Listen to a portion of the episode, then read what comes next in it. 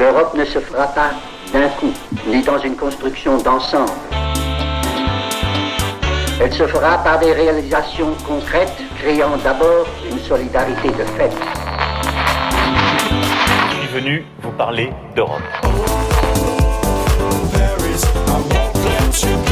L'habit ne fait pas l'Europe.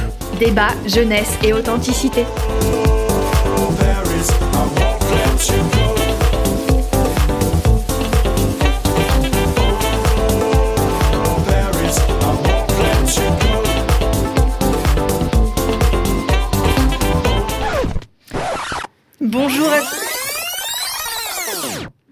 Bonjour à toutes et à tous, soyez les bienvenus pour notre toute première émission L'habit ne fait pas l'Europe. Je suis Gwen Taburet, responsable adjointe du pôle média au sein de l'Association des jeunes européens de Strasbourg. Et nous allons nous retrouver dorénavant chaque mois durant une heure pendant laquelle nous allons déconstruire les clichés les plus tenaces sur notre chère Union européenne. Le thème de cette première émission sera l'impôt européen. Mais attendez, chers auditeurs, et jouons franc jeu. Nous sommes conscients que discuter d'impôts pendant une heure peut paraître un peu chiant de prime abord, mhm. mais je vais réussir à vous faire rester en vous disant que parler impôt, c'est parler argent. C'est parler de votre argent. Et c'est se mhm. demander si l'Europe veut vraiment nous faire payer un pognon de dingue, comme dirait monsieur Emmanuel Macron. Ou si tout simplement, toutes ces idées ne sont pas que des foutaises et des mensonges éhontés. Mais ne nous attardons pas sur les détails et passons directement à la présentation de l'équipe du jour. En plateau, aujourd'hui, nous accueillons Théo Boucard, responsable du pôle média aux jeunes européens pour la revue de presse. Bonjour Théo. Salut Gwen, bonjour à tous. Également aujourd'hui le reportage de Rémi Jabet, volontaire en service civique aux jeunes européens de Strasbourg dans Comment c'est Comment c'est loin l'Europe, pardon. Salut Rémi. Salut Gwen, bonjour à tous. Et nous avons aujourd'hui le plaisir d'accueillir sur notre plateau Amélie Barbier-Gauchard. Bonjour à vous. Bonjour à vous. Vous êtes maître de conférence en économie à l'Université de Strasbourg. Alors, euh, en quelques mots, pouvez-vous nous préciser, euh, à, préciser à nos auditeurs quel est votre domaine de spécialité en économie? Alors, je suis enseignant-chercheur, donc spécialisé sur les questions d'économie européenne euh, que j'enseigne, mais aussi domaines sur lesquels je, je mène des travaux de recherche pour faire avancer bah, l'état du, savoir sur toutes les problématiques liées euh, à l'Europe. Et vous vous sentez prête aujourd'hui à éveiller nos petites matières grises en manque de savoir économique Bien sûr, on va avancer ensemble. vous serez interviewée par une habituée de la maison, Johanna Schwartz, lors de la grande méchante interview. Je précise, que, je précise pardon, que tu es volontaire en service civique à Radio Arc-en-Ciel. Salut Johanna. Salut, très contente d'être ici. Et j'ai très hâte que tu nous parles de cette nouvelle idée euh, enfin de cette idée d'un impôt européen. Et c'est parti pour l'habit ne fait pas l'Europe. C'est parti.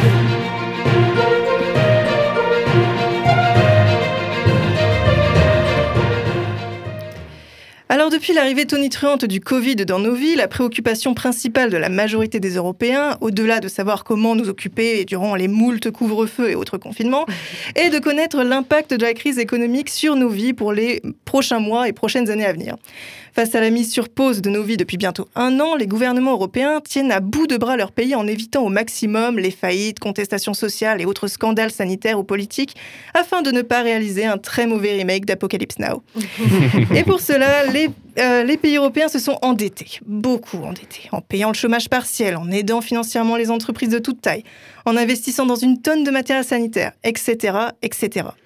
750 milliards d'euros. C'est le chiffre vertigineux que les 27 pays européens ont emprunté en commun pour sortir de cette impasse sanitaire et remettre à flot leur économie clopinante.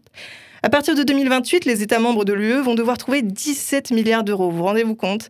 Et cela pendant 30 ans. 17 euh, milliards d'euros par an, pardon, pendant 30 ans. C'est énorme. Pour rembourser la dette commune. Et tous ces milliards ne vont pas se rembourser tout seuls, me direz-vous. Plusieurs options sont sur la table. Et celle qui nous intéresse aujourd'hui, je vous le donne en mille, c'est l'impôt européen. Alors pour préciser pour les férus d'économie, l'impôt européen, c'est un terme qui est largement utilisé dans les médias pour désigner... Euh, les taxes européennes de manière générale, mais il est important de rappeler que l'impôt au sens propre du terme, c'est un droit régalien, c'est un droit des États, et donc l'Union techniquement ne peut pas prélever d'impôts. Mais on va s'en contenter, on va se contenter de ce terme pour aujourd'hui, si vous voulez bien. Parmi les différentes taxes envisagées pour rembourser la dette, il y a des taxes qui existent déjà, des taxes qui sont en passe d'être créées et certaines qui euh, sont à l'état de projet, voire juste d'idée. Premièrement, une taxe qui revient souvent sur le tapis, c'est la taxe carbone où on taxerait aux frontières de l'Europe les produits venant d'entreprises peu regardantes sur les normes environnementales, par exemple la Chine, afin de favoriser celles qui, qui se conforment à des critères environnementaux très élevés donc les entreprises européennes. Deuxièmement, l'autre grande taxe envisagée, dont on parle beaucoup, c'est la taxe GAFAM, qui vise à taxer les géants du numérique, Google, Amazon, Facebook, Apple et Microsoft, sur les profits qu'ils réalisent en Europe. On peut aussi penser à l'impôt sur les transactions financières. On imposerait à 0,2% les transactions financières des entreprises affichant une capitalisation boursière d'un milliard d'euros et plus.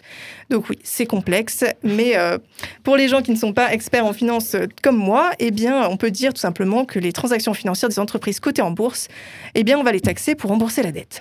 Et enfin, on peut aussi évoquer la TVA harmonisée dans un autre style au niveau de l'UE, qui a pour but vraiment, dans les grandes lignes, de mettre en place des prix plus attractifs au sein du marché unique par rapport à la concurrence étrangère, donc d'inciter les citoyens européens à consommer européen, mmh. donc de vitaliser l'économie européenne, de favoriser la croissance et donc à terme, possiblement, à petits pas, de rembourser la dette, pour faire très très simple.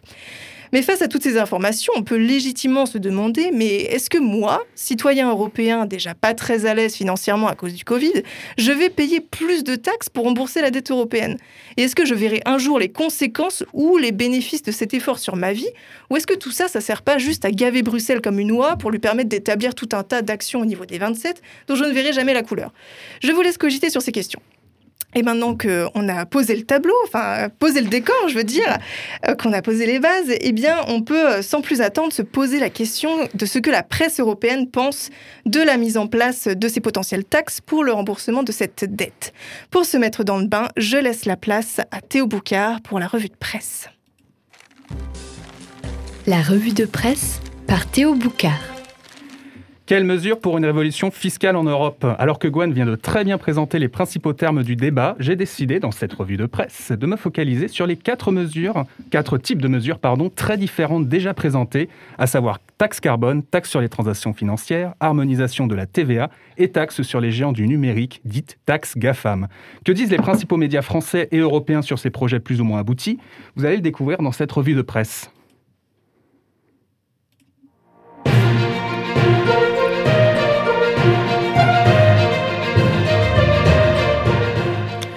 C'est la dernière née des idées pour un impôt européen, la taxe carbone. Sous le feu des projecteurs depuis l'année dernière, la taxe carbone n'est peut-être pas si dernière née que ça à en croire un article du journal spécialisé Euractiv.fr, publié en septembre dernier, qui relate l'origine française de cette taxe carbone, soutenue par tous les présidents de la République française depuis Nicolas Sarkozy au moins. Si cette idée semble avoir fait son chemin dans les institutions de Bruxelles, d'autres acteurs sont prêts à soutenir l'idée, notamment l'Association française des entreprises privées, et oui, hein, il faut le croire, citée par un autre article du journal Les Échos, publié en janvier dernier. Selon ce groupe d'intérêt, les objectifs climatiques européens feraient perdre en compétitivité les entreprises, la sacro-sainte compétitivité, me diriez-vous Eh bien oui, c'est vrai, du continent par rapport à leurs concurrents européens, leurs concurrents américains, pardon, ou asiatiques, rendant nécessaire l'instauration d'une taxe carbone à la frontière du marché unique européen. La taxe...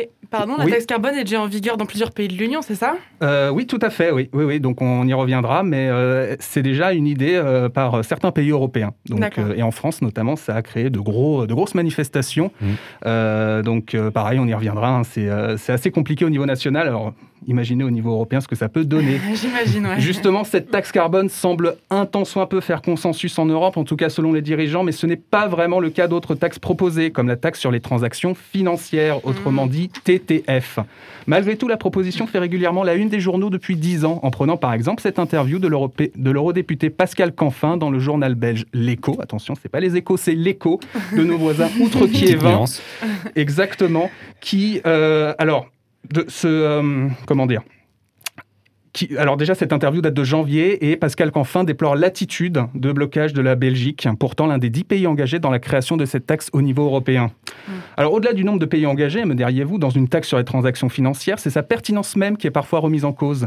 Dans un article en anglais de, euh, du journal Bloomberg, daté de juillet dernier, Lionel Laurent, un journaliste spécialiste des affaires européennes et françaises, voit avec scepticisme ce qu'il appelle cette taxe Robin des Bois. Donc on parle de taxe Cobim, on parle aussi de taxe Robin des Bois et préfère envisager la mise mise en place d'une harmonisation des impôts sur les sociétés au sein de l'Union européenne. On n'en parlera pas trop, mais euh, ce que je peux vous dire, c'est que rien à voir avec l'impôt sur les sociétés, qui est un débat à part entière. Je vais vous présenter une autre idée, cette fois-ci d'harmonisation fiscale, celle de la TVA. Pour rappel, la Commission européenne a mis en place dès le milieu des années 2000 un texte législatif imposant un seuil minimal de 15% de TVA, avec des exceptions, me diriez-vous bien évidemment. Pour le coup, le sujet ne fait pas les gros titres de la presse européenne en ce moment. C'était compliqué de chercher des articles, hein, pour être parfaitement honnête. mais le sujet ne fait pas les gros titres, mais on peut noter cet article de Ractif.fr sorti en novembre dernier qui mentionne une nouvelle fois le problème de l'unanimité. Alors, on y reviendra sur l'unanimité si vous le voulez bien, dans un projet d'harmonisation des euh, de la TVA dans les revues en ligne, bloquées par notamment la République tchèque. Étonnant que ce soit eux, hein Bah oui, hein, chacun, euh, chacun euh, essaye de balayer devant sa porte aussi. Hein.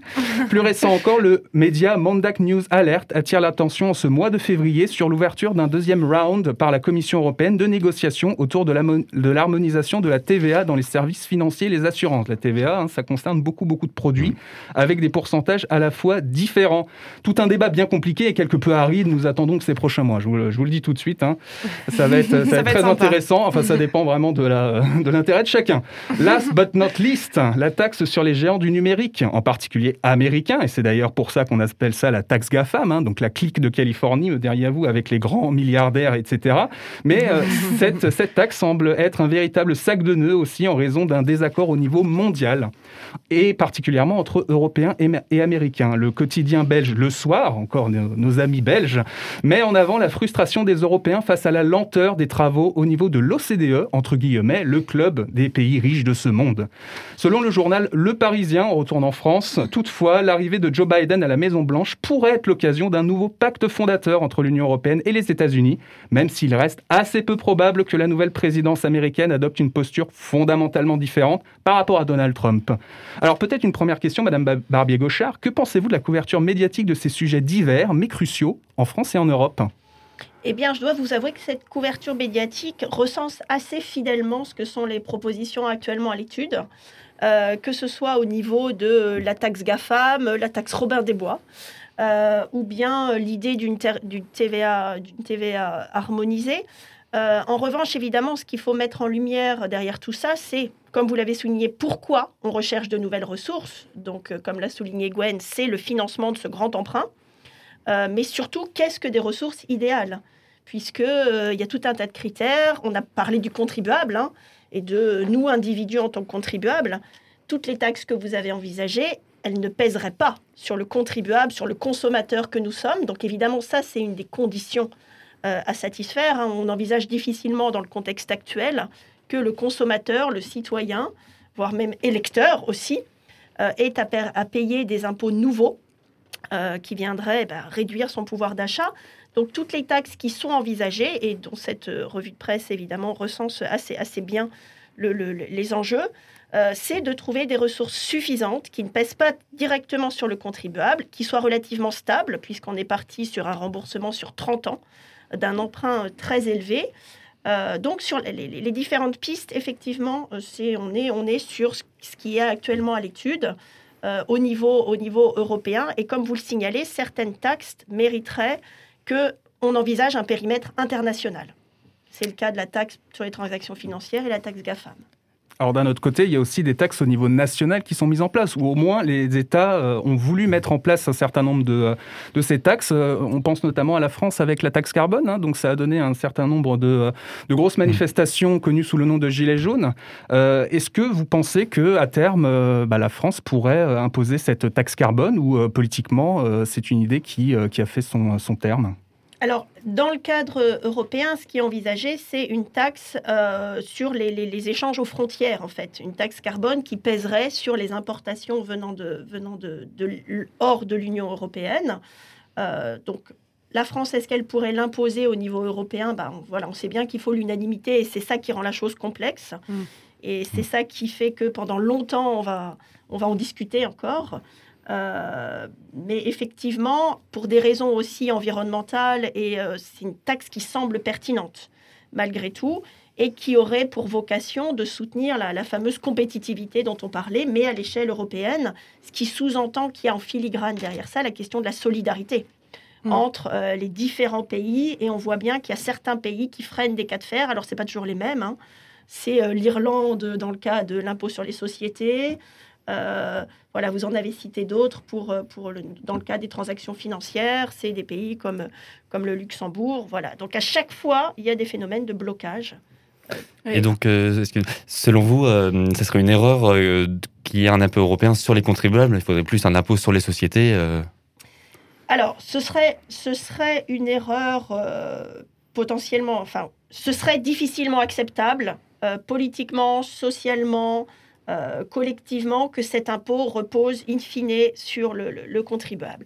En même temps, il faut être honnête avec les, auditeurs. La taxe GAFAM, Amazon a déjà annoncé qu'il ferait peser le poids de cette taxe supplémentaire hmm. sur le consommateur final, donc sur nous. Hmm. Hmm. Donc il faut bien avoir conscience que ces impôts dont on a l'impression que au premier abord, comme la taxe sur les transactions financières, la taxe GAFAM, euh, ne pèserait pas directement sur le consommateur. Ce qui est très dangereux et ce dont il faut se méfier, c'est les effets en retour sur euh, la, mmh. tarification euh, auprès du consommateur. Donc ça risque toujours de retomber sur le contribuable pour qui paye Alors toujours, pas forcément, mais pour certains types d'impôts, euh, alors là, il y en a deux qui sont très comparables. La taxe sur les transactions financières qui n'a jamais vu le jour et qui pourtant est dans les cartons depuis des dizaines d'années. Euh, et la taxe GAFAM, ça, c'est des taxes pour lesquelles on peut difficilement concevoir qu'elles ne s'appliquent autrement que sur un périmètre international. Euh, il y a eu des, notamment la taxe GAFAM. La France a essayé de la mettre en place toute seule. Au niveau européen, on a essayé de le faire, ça n'a pas marché. Là, on voit que les Américains sont un peu plus ouverts euh, depuis que le, président a changé. Euh, voilà. La vraie question à se poser, c'est si jamais on arrive à un accord au niveau des pays de l'OCDE, qu'il faudrait décider politiquement au niveau européen, c'est que les ressources liées à cette nouvelle contribution viennent alimenter le remboursement de l'emprunt. Mais c'est des étapes, il y a des accords à, plusieurs, à plusieurs niveaux pour que, in fine, en 2028, on puisse euh, utiliser ces ressources-là nouvelles euh, avec évidemment euh, des, des garde-fous à mettre pour que ça ne repose pas sur le consommateur final. Donc le diable est dans le détail en fait. Hein. Mm. Mm. Eh bien, eh bien, moult réactions déjà pour ce premier sujet. La question de l'argent fait visiblement toujours trembler dans les chaumières. Ça n'arrive pas visiblement que pendant les repas de Noël ou pour les héritages. Vous écoutez toujours La vie ne fait pas l'Europe, l'émission jeunesse qui cherche à déconstruire les idées reçues les plus tenaces sur l'Union européenne. Et comme thème aujourd'hui, nous parlons d'impôts européens. Mais que valent les opinions de petits journalistes en herbe que nous sommes quand nous pouvons avoir directement avoir, avoir accès au, au savoir d'une spécialiste sur la question? Donc Amélie Barbier-Gauchard, en tant que maître de conférence en économie à l'Université de Strasbourg, nous avons le plaisir pardon, de vous interviewer aujourd'hui en plateau. Johanna Schwartz, c'est à toi pour la grande méchante interview.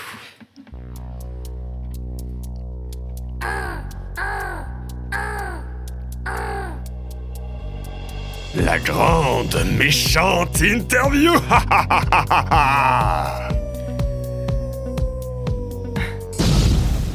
Oula, ça fait peur. ça promet. malgré ce, jingle un petit peu. Euh, un petit peu qui fait peur, voilà. Effrayant, effrayant. Vous inquiétez pas, je serai très indulgente. Alors, avant ma série de questions courtes qui arrivera un peu plus tard dans l'émission, je voudrais quand même euh, approfondir un petit peu plus avant avec vous. Euh, alors maintenant qu'on a eu du coup une vue d'ensemble un peu plus éclairée sur ce que, sur ce que pourrait être un nouvel impôt européen éventuellement. J'ai quelques questions pour vous, Amélie Barbier-Gauchard, qui me trottent dans la tête.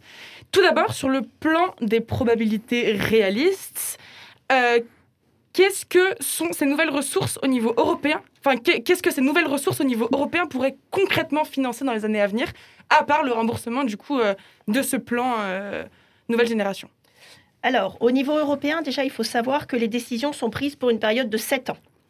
Donc là, de 2021 à 2028, on, est, on sait sur 7 ans euh, les, moyens financiers dont va avoir besoin l'Union européenne. Mhm. C'est quelque chose de très euh, stable, de voire de très rigide, hein, euh, puisque c'est ce que souhaitent les États membres, qu'on sache sur 7 ans ce que va dépenser l'Europe.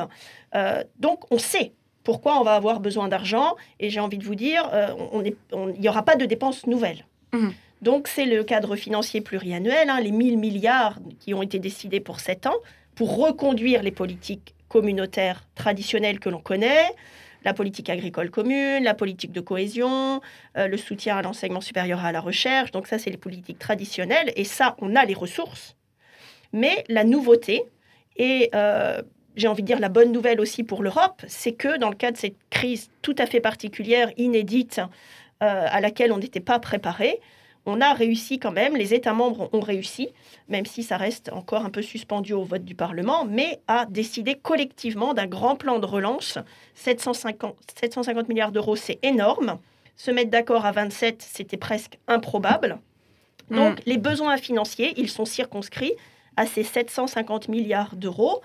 Euh, sur ce plan de relance, il faut quand même souligner que euh, c'est vraiment inédit ce qui se passe en Europe, qu'il y a des critères à respecter, que les pays savent exactement quel argent ils récupéreront au titre de ce plan de relance. Dans le cas de la France, c'est 40 milliards d'euros Mm. euh, sur un plan de relance qui, coûte, qui va coûter en France 100 milliards. Donc c'est énorme. hein. Ouais. C'est 40% du financement du plan de relance français sera financé au niveau européen. D'accord. Donc c'est quelque chose d'inédit. Ça n'a jamais existé dans l'histoire de la construction européenne. On n'a jamais autant compté sur l'Europe en France qu'aujourd'hui. Exactement. Et euh, ces fonds ne sont pas attribués n'importe comment. Les pays ont des critères à respecter. Il doit y avoir des programmes à destination d'objectifs environnementaux, d'objectifs euh, sociaux, de la digitalisation d'économie. Il faut que les pays continuent à gérer sainement leurs finances publiques. Donc ce plan de relance, ce dont on ne parle pas, c'est qu'il y a quand même une condition pour en bénéficier. C'est ça aussi qui fait que certains des pays, notamment au respect de l'état de droit, ont posé des problèmes. Je ne dirais pas qui sont ces pays, mais je vous laisse deviner. Ouais, une petite idée quand même. Voilà, deux pays en particulier ont freiné le processus, euh, mais en tout cas, c'est quelque chose de nouveau. Mais évidemment, les ressources n'étaient pas là. Hmm. Donc, le besoin de financement, c'est 750 milliards d'euros. Il va falloir trouver, puisqu'en 2028, il faut rembourser.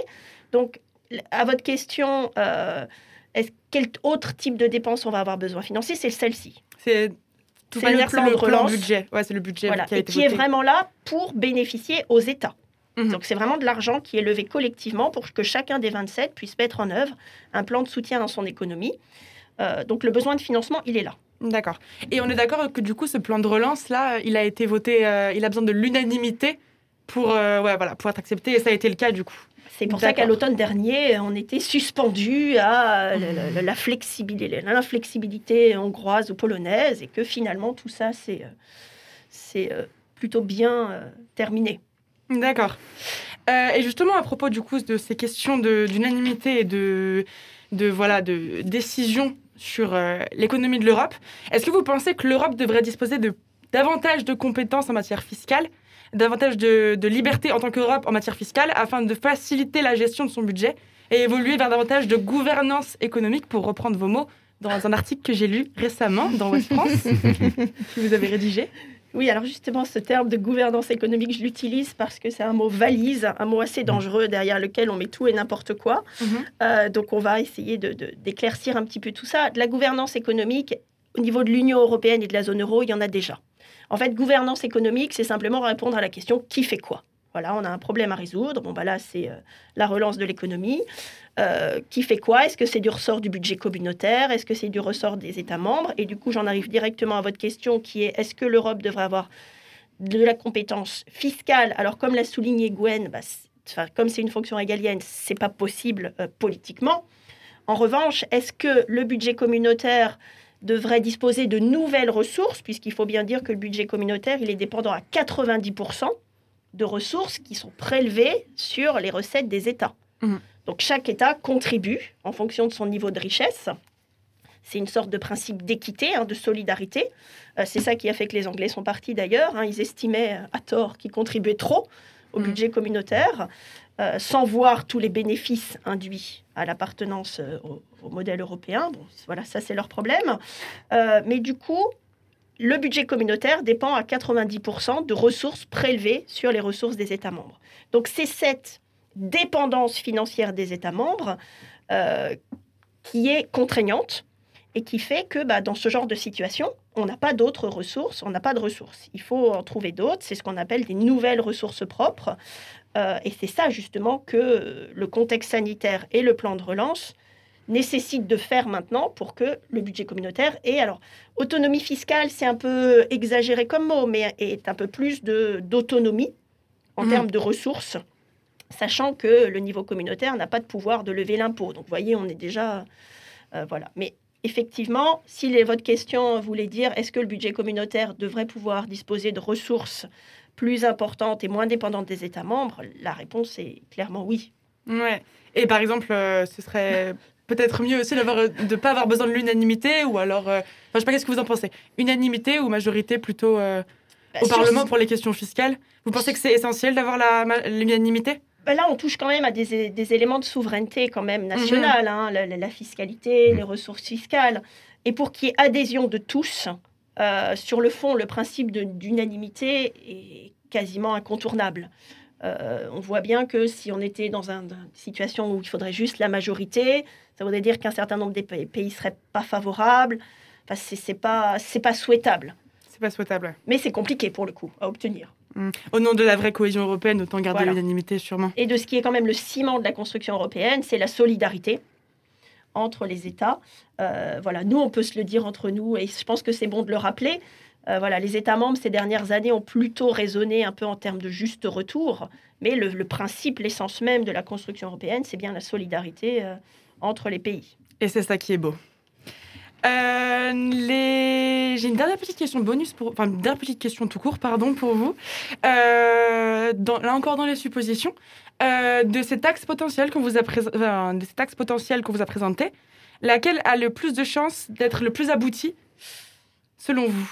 Alors, en général, moi, quand je pose des questions bonus, c'est un truc où c'est sûr qu'on peut répondre facilement, et c'est ça. Il n'y a pas, Ce y a pas de joker pas ici. Une hein. question bonus. Pas de repos chez nous. Ce n'était pas du tout une question bonus. Euh, même une question piège. Pardon. Alors, laquelle a la plus de, de chances de voir aboutir? Comment je peux répondre à cette question? Euh, Alors, si vous ne trouvez pas le moyen, ce n'est pas grave. toutes les taxes, euh, elles, elles présentent toutes de nombreux mérites. Alors, certaines euh, permettraient d'avoir des ressources financières beaucoup plus conséquentes que d'autres. La taxe GAFAM, par exemple, quand on chiffre ce qu'elle rapporterait au budget communautaire, finalement, c'est pas si important que ça. En revanche, la taxe sur les transactions financières, la fameuse taxe Robin des Bois, elle, elle, elle- elle permettrait d'a- de- d'abonder, vraiment, en Mhm. termes de ressources. Euh, le, le- le fait qu'on arrive à un consensus sur ces taxes qui devraient plutôt être adoptées au niveau international en termes de réalisme, d'horizon temporel, j'ai envie de vous dire, c'est pas pour maintenant. D'accord. Bon, la taxe carbone sur les échanges aux frontières, euh, finalement, c'est quelque chose qui pourrait devenir assez consensuel entre les pays, puisque ça n'en défavorise finalement aucun à l'intérieur. C'est fait pour stimuler la compétitivité à l'intérieur du territoire, Ouais, à dans l'intérieur. une- à l'intérieur de l'Union européenne. Euh, ce seraient des taxes pour les échanges, donc qui taxeraient les échanges euh, avec l'extérieur, avec hors UE. Donc, en termes de- de- de- d'acceptabilité par les États membres, ça me semblerait plus réaliste. Ça pèserait pas sur le consommateur. C'est pas des ressources qu'on enlèverait aux États membres euh, comme une ressource potentielle que eux pourraient collecter de leur côté. Donc ça, en termes de réalisme, euh, ce serait peut-être plus, euh, plus, plus probable. Les, les deux autres, je vous dis taxe, taxe sur les transactions financières et taxe GAFAM, on a bien vu ces dernières années, on n'a jamais réussi. Et ce sera plutôt au niveau international que, que ça devra se faire. quoi. Mm. Et euh, excuse-moi, euh, selon vous, euh, quelle serait la solution pour que la taxe GAFAM voit le jour sans qu'une guerre diplomatique, entre guillemets, éclate de nouveau entre les États-Unis et l'Europe? Bah, ce qui va être crucial, c'est l'attitude des Américains Hmm. face à Hmm. cette taxe. Si finalement, les c'est un peu la tendance qu'on qu'on voit se dessiner, si les Américains finalement accueillent assez favorablement ce projet, qu'il est adopté au niveau des pays de l'OCDE, les États membres de l'Union européenne n'auront plus qu'à décider que cette contribution-là alimentera le budget communautaire. Ça, ça semble réaliste que dans ce scénario-là.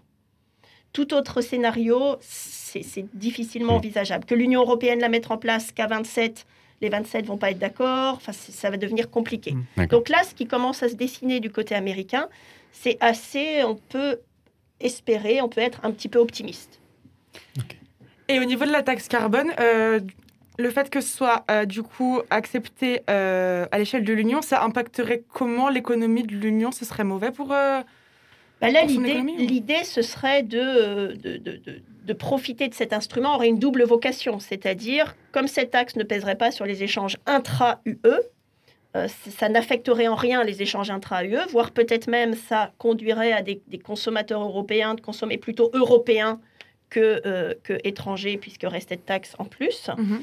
Euh, donc c'est vrai que sur le principe de fonctionnement, ça semble assez, assez réaliste, assez pertinent. Et voilà, en termes d'éléments de blocage, il y en a beaucoup moins que pour d'autres. Mais par rapport à l'extérieur, je veux dire par rapport au marché Bah, il faut voir comment s'applique cette taxe et surtout quel, euh, quel pays ça va défavoriser, quel pays extérieur. Hmm. Et justement, par rapport aux pays défavorisés, est-ce que cette taxe carbone ne va pas à l'encontre des règles commerciales de l'Organisation mondiale du commerce? Alors c'est justement ça l'élément de blocage du point de vue de la taxe carbone. Euh, parce qu'effectivement, ça peut être considéré comme une entrave à la libre concurrence au niveau international qui favoriserait les pays, euh, les pays européens. Et c'est ça le point de blocage pour cet outil-là. Merci Johanna, merci, euh, aux réactions et surtout merci à euh, Amélie Barbier-Gauchard pour euh, toutes ces précisions. C'était vraiment super intéressant. Vous écoutez toujours L'habit ne fait pas l'Europe et nous allons maintenant nous demander ce que vous, citoyens européens, vous pensez de ce sujet brûlant, si vous considérez que ce sujet est brûlant, bien sûr, qu'est l'impôt européen.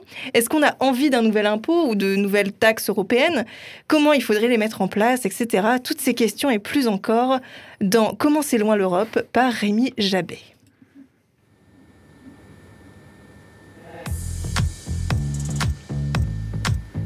Votre commandant de bord, asseyez-vous confortablement dans votre siège, direction une destination lointaine, l'Europe. Attention au décollage. Comment c'est loin l'Europe? Et oui, Gwen, euh, vous allez voir à travers euh, ma chronique que l'Europe n'est pas si loin que ça. Je me suis intéressé à ce que, à ce que pensaient pardon, les citoyens sur la mise en place d'un impôt européen. Il semble que cette question a fait son tour dans le débat public, dû notamment à la crise sanitaire et économique que l'Union européenne connaît. Je suis donc allé à leur rencontre afin de savoir s'ils étaient pour ou contre la mise en place d'un impôt européen commun à tous les États membres de l'UE. Alors personnellement, donner de l'argent via un impôt européen ne me dérangerait pas du tout, parce que je pense que déjà ça offrirait de la légitimité euh, à l'Union européenne d'avoir ses propres, euh, ses, ses propres revenus, et de toute façon, ça permettrait à l'Union européenne d'être indépendante des, euh, des, des cotisations que leur versent les, les, États membres, puisque du coup, je pense qu'un qu'un impôt européen permettrait de se financer seulement par, par le biais de cet impôt. Ben, moi, ça ne me dérangerait pas de donner de l'argent à l'Europe, euh, même si on le fait déjà, puisque quand on paye nos impôts, euh, la France redonne aussi de l'argent à l'Europe. Euh, mais ça ne me dérangerait pas dans le sens où, bah, de la même façon que pour les impôts nationaux, je profite des avantages de l'Europe, que ce soit Erasmus, les frontières ouvertes. Je pense que l'impôt, c'est quand même un élément de souveraineté nationale assez, assez fort et c'est un symbole assez clair. Et je pense pas que la population française, quand on regarde euh, l'historique euh, de ces 15-20 dernières années en termes de, de rapport et de confiance euh, en l'Europe, euh, serait disposée aujourd'hui à, euh, à, euh, accepter la mise en place d'un impôt européen. si les impôts européens se substituaient à certains impôts euh, nationaux, je pense que pour beaucoup de personnes, euh, ça contribuerait à, à ce que euh, l'impôt européen soit accepté et soit plus légitime. Après, je pense que dans tous les cas, euh, c'est obligé de passer par une substitution plutôt que d'ajouter un impôt parce que euh, par le, par le grand public, ça sera perçu comme une imposition supplémentaire. Il ne faudrait pas que ça soit une charge supplémentaire excessive pour le citoyen européen ou qu'il en ait plus conscience, qu'il l'accepte de... comme la TVA en fait. Il faudrait que la forme soit, soit acceptée par tout le monde. Et pour que la forme soit acceptée par tous, il faudrait sans doute que l'impôt européen vienne se substituer à quelques impôts nationaux, on vient de l'entendre dans le reportage. Car oui, je vais prendre exemple euh, sur la France. Nous sommes réputés pour être un des pays les plus imposés au monde, et c'est presque juste. Alors dans les faits, à l'échelle européenne, nous remportons la médaille d'argent des pays membres de, de l'Union européenne où le taux d'imposition est le plus élevé derrière le Danemark. D'après l'Organisation de coopération et de développement économique, autrement appelée l'OCDE, l'État français prélève au total 45,4% de sa production de richesse, soit le PIB. Le Danemark, lui, avoisine les 45,9%. On n'est pas au final tant que ça à Mais plaindre, hein. oui, voilà, on n'a pas ça à plaindre. Alors, euh, chers auditeurs, euh, revenons à notre sujet principal. Comment l'Union européenne pourrait-elle mettre en place de nouvelles ressources propres?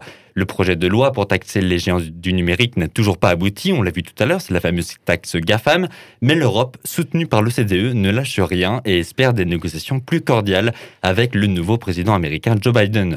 Si pour l'heure, la Commission européenne n'a toujours pas proposé un impôt direct sur les citoyens européens, cela ne nous empêche pas de réfléchir à cette question. Est-ce qu'on partirait plus sur une taxe directe, comme un prélèvement à la source par exemple, ou sur une taxe dite indirecte avec la mise en place d'une TVA européenne? Entre un impôt indirect ou un impôt direct, je préférerais un impôt indirect comme la TVA qui paraît assez transparent et assez, euh, euh, invisible entre guillemets pour le consommateur qui le paye indirectement et qui ne se rend pas compte euh, dans la vie de tous les jours de, qui paye un impôt. Je pense que ça serait bien de s'attaquer à la fiscalité directe parce que voilà, y a, pour l'instant, ça reste toujours une compétence exclusive des États membres. Donc, euh, je pense que ça serait bien d'adopter euh, des, des, normes qui soient harmonisées dans, dans, tous, les, dans tous les pays de, l'Union. Je, suis plus pour une TVA européenne euh, à l'heure actuelle, même si, même si un impôt direct à l'avenir, ouais, ce serait un, beau pas fédéraliste à franchir.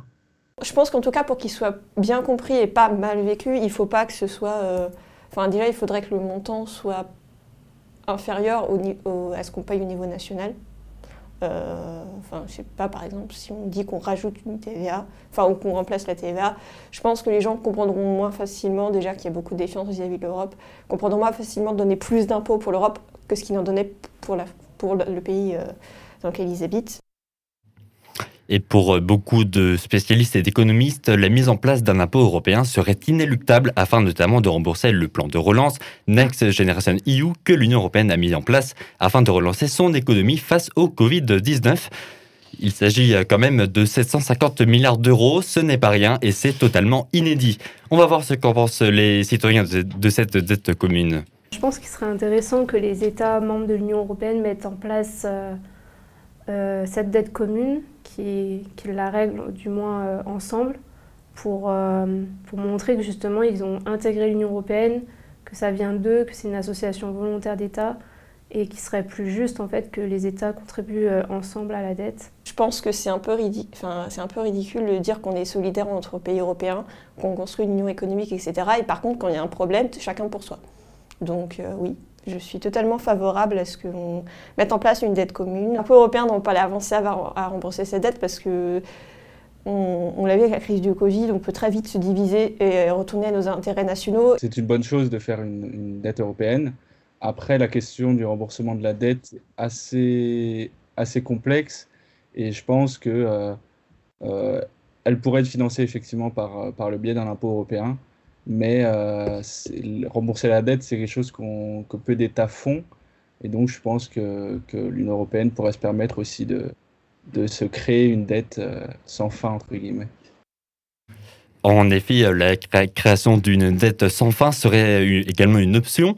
Alors, Amélie Barbie-Gauchard, je vais me tourner vers vous afin que vous nous éclairiez sur cette question. Que pensez-vous de la création d'une dette sans fin Est-ce faisable? Alors, une dette sans fin, en réalité, ça n'existe pas, vraiment. Euh, puisqu'à un moment donné, il faut toujours rembourser. Bon, après, voilà, on peut considérer que ce sera quand on sera tous morts et du coup ne pas s'en préoccuper. Hmm. Euh, ce qui est clair dans le cas de l'emprunt européen, c'est qu'il y a bien une date euh, de début de remboursement qui est 2028, un engagement auprès des investisseurs, ce qui rend aussi crédible le projet européen. Parce qu'évidemment, le risque, c'est qu'il faut trouver du financement. Euh, l'idée d'un emprunt, c'est qu'on va sur les marchés financiers, on va chercher des investisseurs qui ont envie d'investir dans le projet européen. Voilà, si on émet déjà le signal que c'est une dette sans fin et qu'elle sera jamais remboursée, donc du coup, il y a vraiment euh, des, éléments de crédibilité et de confiance que l'Union européenne veut émettre comme signal. Donc on n'est pas du tout dans l'optique d'une dette sans fin. Mmh. Euh, même si évidemment l'endettement actuel de certains États en, Europe laisse penser qu'une dette, ça se rembourse jamais. Euh, mais en tout cas, dans le plan européen, il y a une date de début du remboursement qui est 2028 et une durée qui est 30 ans. Ça, c'est clair et transparent. Hmm. Justement, peut-être une question. La, Commission européenne est bien notée sur les marchés financiers, enfin en tout cas la, note allouée à chaque, euh, à chaque État euh, est, telle que la Commission est, plutôt bien notée par rapport à d'autres États. Est-ce que c'est une preuve de crédibilité en soi ou est-ce que euh, ça suffit pas comme marge de manœuvre? Alors, ce qui, est noté, en fait, sur les marchés financiers, les, États sont notés à partir du moment où ils ont des dettes euh, et, qu'ils ont des dettes à rembourser. Et on a entendu parler au moment de la crise financière de 2008, là, la note de la Grèce avait diminué, était passée de A+, etc. Donc, les États sont actuellement notés.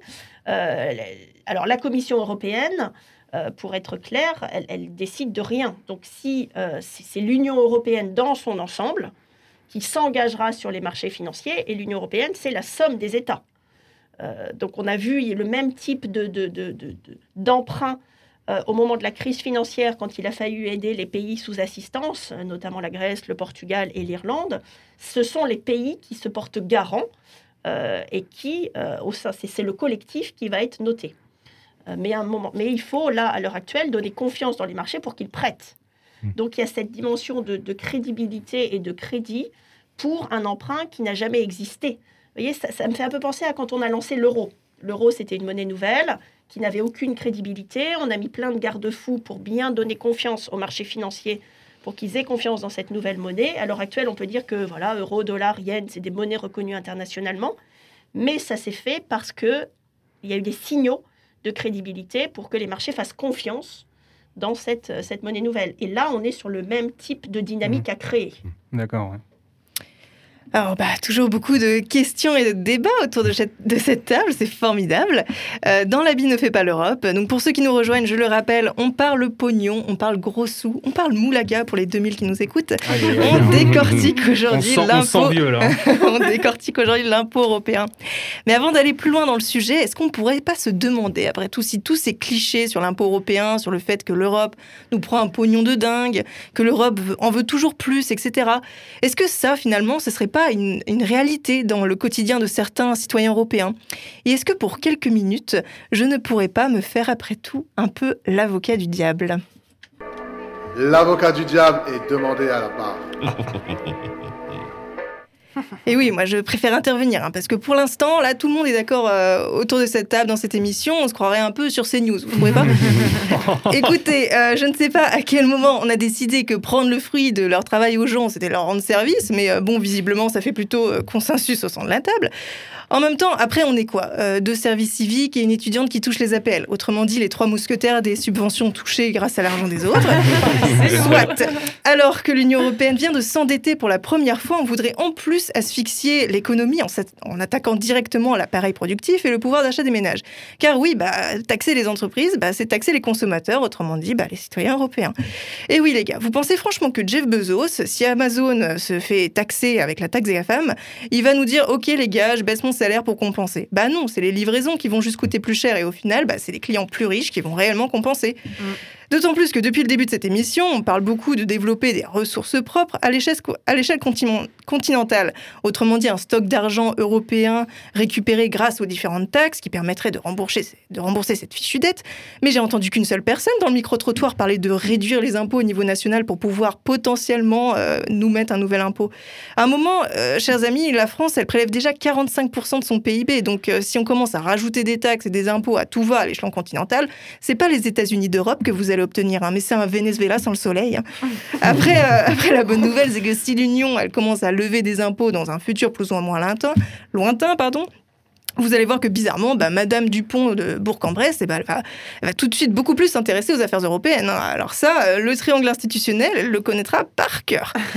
en tout cas, pas sûr qu'un enfer fiscal généralisé à l'échelle du continent soit la meilleure manière de garantir la prospérité et la liberté des peuples et des individus. Alors voilà, j'espère que j'ai bien amusé la galerie pendant quelques minutes en évoquant toutes ces petites idées qui nous ont permis de remettre l'église au milieu du village et de se souvenir qu'une large part de la population pense ainsi, est hostile à l'impôt à l'Europe et à toutes ces idées qui se rapprochent de près ou de loin à la mise en place d'un impôt européen. Madame Barbier-Gauchard, qu'est-ce que vous répondez justement à tous ces gens qui sont contre cette idée d'une dette commune, d'un remboursement commun? Alors, ce qui est intéressant du coup dans... Euh, dans, ce que vous avez dit, c'est la dimension qui est importante, c'est l'acceptabilité par le citoyen. Hmm. Euh, et euh, cette question du, du, poids de la taxation dans, nos, dans notre quotidien. Euh, et d'ailleurs, c'est pour ça que des taxes plutôt orientées développement durable, environnement. Alors, il y a une taxe dont on n'a pas parlé et qui existe pourtant depuis le 1er janvier, c'est la taxe sur les déchets plastiques non recyclés. puisque ça, c'est une contribution qui existe depuis le 1er janvier 2021.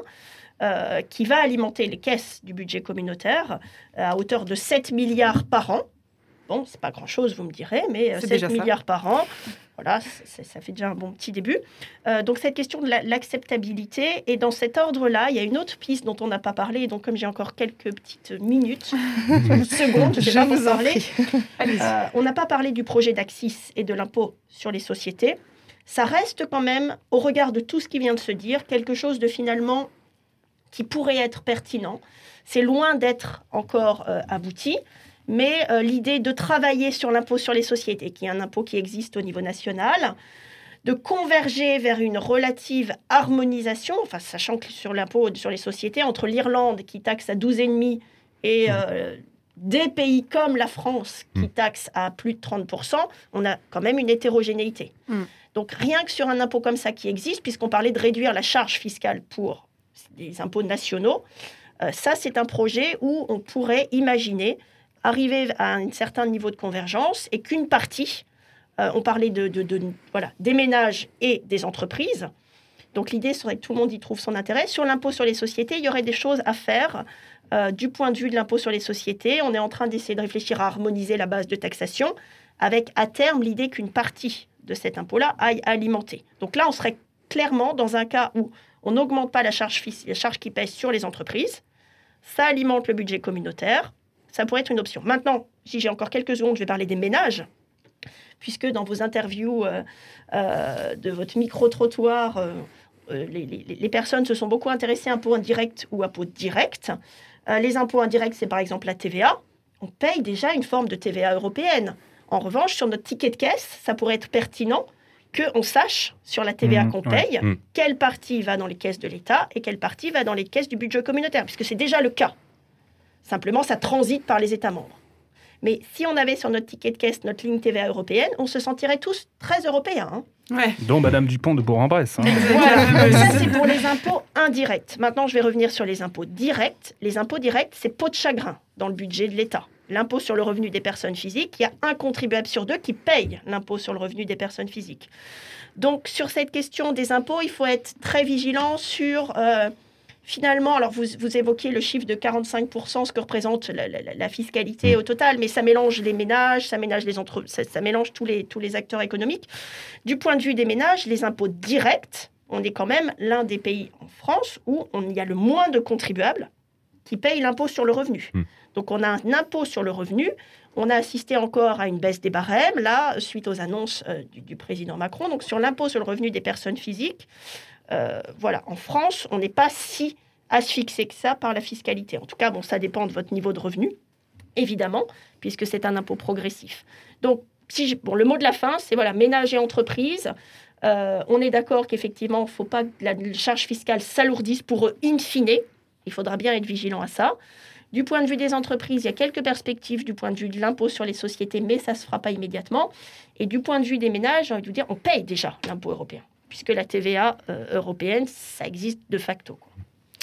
Vous êtes toujours sur La vie ne fait pas l'Europe, l'émission qui désingue les préjugés sur notre belle Union européenne.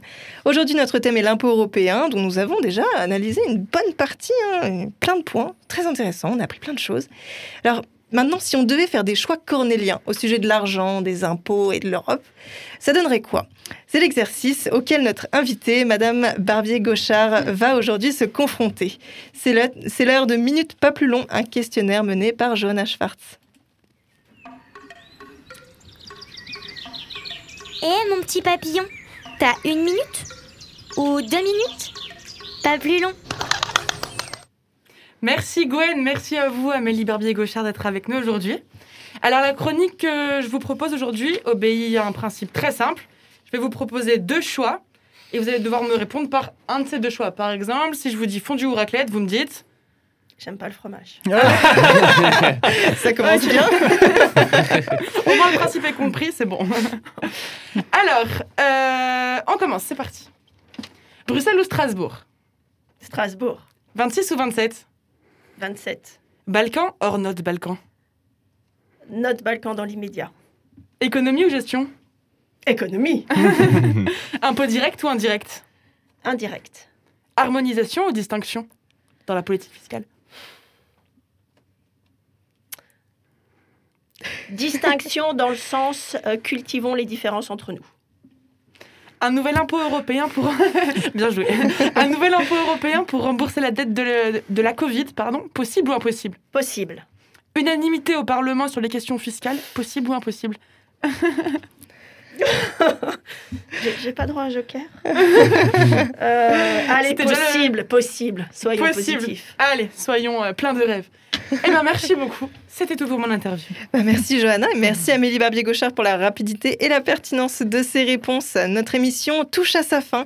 Alors je tiens à remercier particulièrement nos chroniqueurs sur le plateau, Rémi Jabet, Johanna Schwartz, Théo Boucard, tout comme je remercie Amélie Barbier-Gauchard pour avoir accepté notre, euh, notre euh, invitation aujourd'hui. Merci à vous. Merci, à vous ouais. tous. Et je souhaite poser une dernière petite question à notre invité. Ce sera le mot de la fin. Alors, euh, Madame Barbier-Gauchard, en quelques mots, avez-vous un message d'espoir à passer aux jeunes qui souffrent financièrement et professionnellement de la crise sanitaire? Ah, mais c'est mon activité au quotidien, vous savez, à, à la faculté, euh, de remonter le moral des étudiants et de leur donner de l'espoir. Euh, Qu'est-ce que je peux dire pour le mot de la fin? Je, moi, je, je crois beaucoup en la jeunesse et en la jeunesse comme promoteur de- d'un nouveau modèle européen. Donc, euh, c'est plutôt des espoirs que je mets sur eux pour promouvoir une autre Europe, une Europe de la solidarité, une Europe de l'écoute mutuelle et une Europe où on fait de la différence une richesse et pas un élément, euh, un élément pénalisant. Et c'est sur ces mots que nous concluons notre émission. Magnifique. Nous nous retrouvons le mois prochain pour une nouvelle émission avec un nouveau thème. Et en attendant, n'oubliez pas que l'habit ne fait pas pas l'Europe. L'Europe ne se fera pas d'un coup, ni dans une construction d'ensemble. Elle se fera par des réalisations concrètes, créant d'abord une solidarité de fait. Je suis venu vous parler d'Europe. L'habit ne fait pas l'Europe. Débat, jeunesse et authenticité. Paris,